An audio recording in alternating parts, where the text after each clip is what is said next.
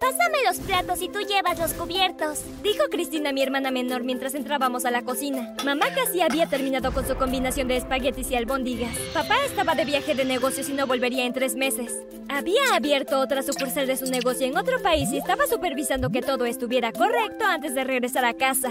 Mamá sirvió la comida y la colocó sobre la mesa. Ok, chicas, es hora de comer. Mamá, ¿agregaste algo más a la receta? Está diferente. Dije mientras comía. ¿Diferente bueno o diferente malo? No estoy segura todavía. Dije mientras masticaba más lento, tratando de ver si podía averiguar cuál era el ingrediente extra. Cristina se metió más comida en la boca. No sé de qué te estás quejando. A mí me sabe igual. Me reí. Eso es porque tienes el paladar de una niña de 5 años. Mi vida con mi familia suele ser como cualquier otra. Normal. Pero los meses siguientes dieron un giro extraño. Sigue mirando para ver a qué me refiero. Durante las siguientes dos semanas, Cristina jugó en sus torneos de fútbol. Ella era la única atleta de la familia. Dado que mamá y papá solían estar demasiado ocupados con el trabajo, convertí en mi deber como hermana mayor ir a todos sus juegos. Me alegré cuando mamá se presentó al juego de semifinales de Cristina. Esa mañana Cristina se quejó de un dolor de cabeza, pero eso no pareció detenerla ya que marcó dos goles para su equipo. En los últimos 10 minutos de la segunda mitad del juego vi con horror cómo Cristina se detuvo a punto de patear la pelota y gritó. ¡No puedo ver! Mamá y yo corrimos hacia el campo donde Cristina estaba rodeada por el resto del equipo y su entrenador. ¡Cristina! Mamá gritó mientras se acercaba a ella. ¡Mamá! ¡Mamá! Los brazos de Cristina se movieron frente a ella en un intento de acercarse a mamá. Mamá abrazó a Cristina. Vamos a llevarte a la clínica para que te revisen. ¡Mamá, tengo miedo! Está bien, Cristina, tú estarás bien. Apreté su mano para consolarla. Aproximadamente 30 minutos después llegamos a la clínica de mamá. Entró corriendo y salió con una enfermera y una silla de ruedas. Mamá ayudó a Cristina a sentarse en la silla y le dijo a la enfermera en qué habitación colocarla. Sostuve la mano de Cristina mientras mamá realizaba numerosas pruebas. Después de los exámenes, mamá se sentó con Cristina con una expresión de confusión en su rostro. No puedo entender cuál podría ser la causa de esto. Ninguna de tus pruebas muestra nada anormal. ¿Entonces estaré ciega para siempre?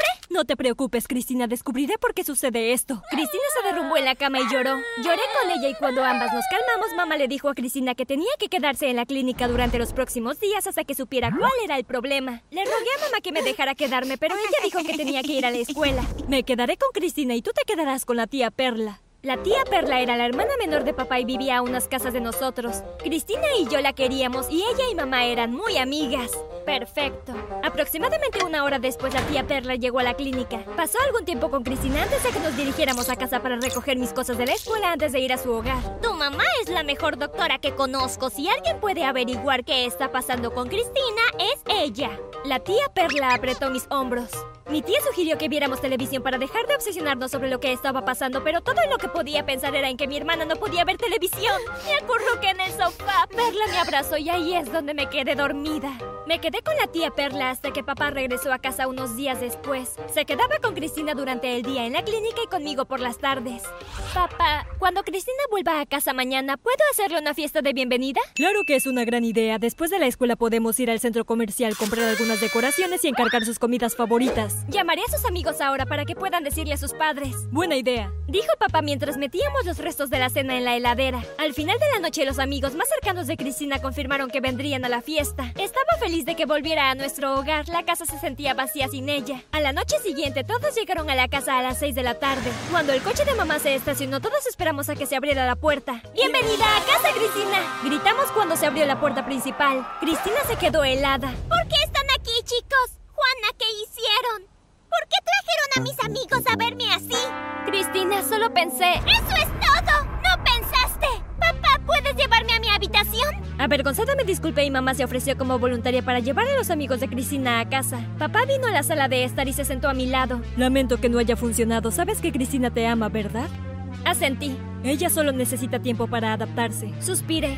Estaba tan feliz de tenerla en casa. Bueno, tal vez deberías ir a decirle eso.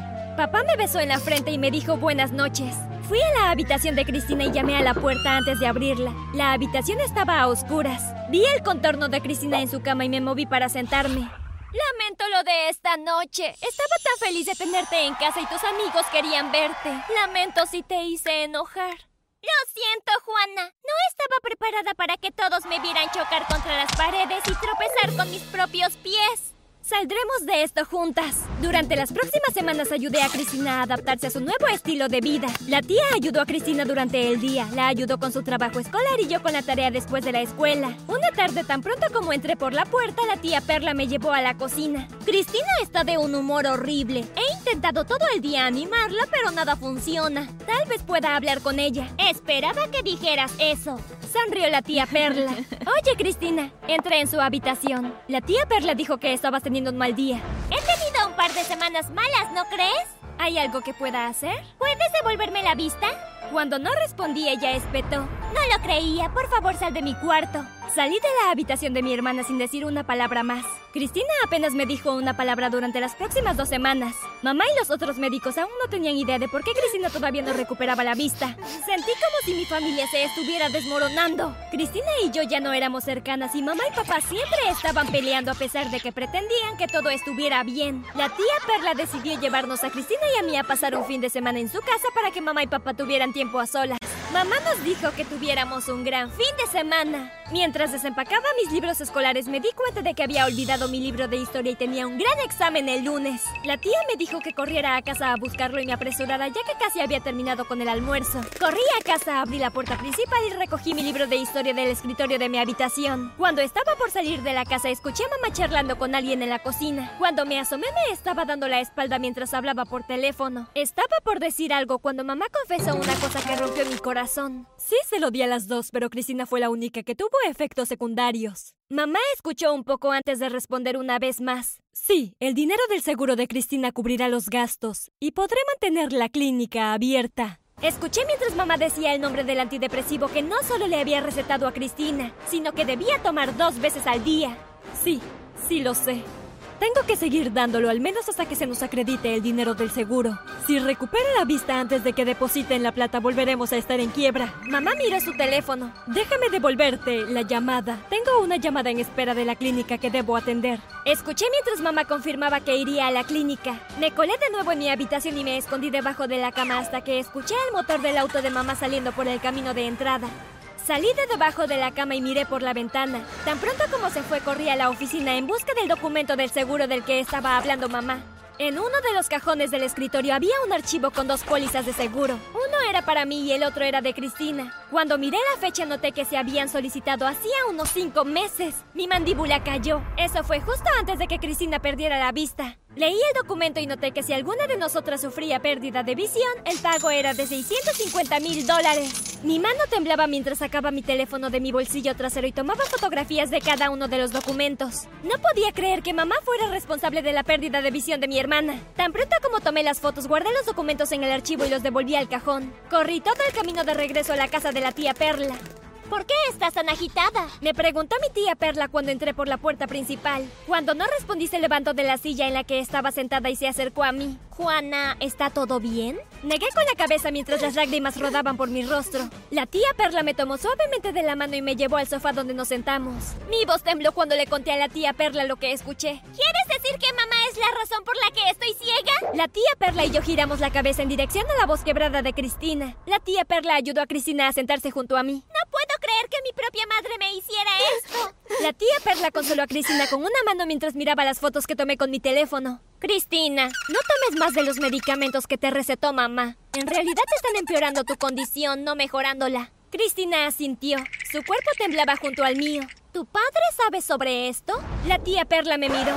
No estoy segura. ¿Crees que él está involucrado? Bueno, solo hay una forma de averiguarlo. Disculpen, chicas, tengo algunos asuntos de los que ocuparme. La tía Perla se levantó y fue a la cocina para usar su teléfono allí. Después de aproximadamente una hora, la tía Perla regresó y nos dijo que nos preparáramos, que nos llevaría a hacer algunas pruebas en otro centro médico. Dijo que papá no sabía nada de lo que estaba pasando y que estaba furioso. Él fue el que sugirió las pruebas. Llegamos al centro médico y todo tardó unos 30 minutos en completarse.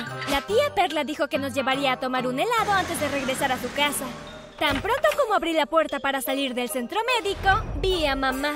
Tía Perla, creo que tenemos un problema. Dije regresando al centro. La tía Perla se paró frente a nosotros protegiéndonos mientras mamá empujaba la puerta para abrirla. Hola, ¿qué están haciendo aquí?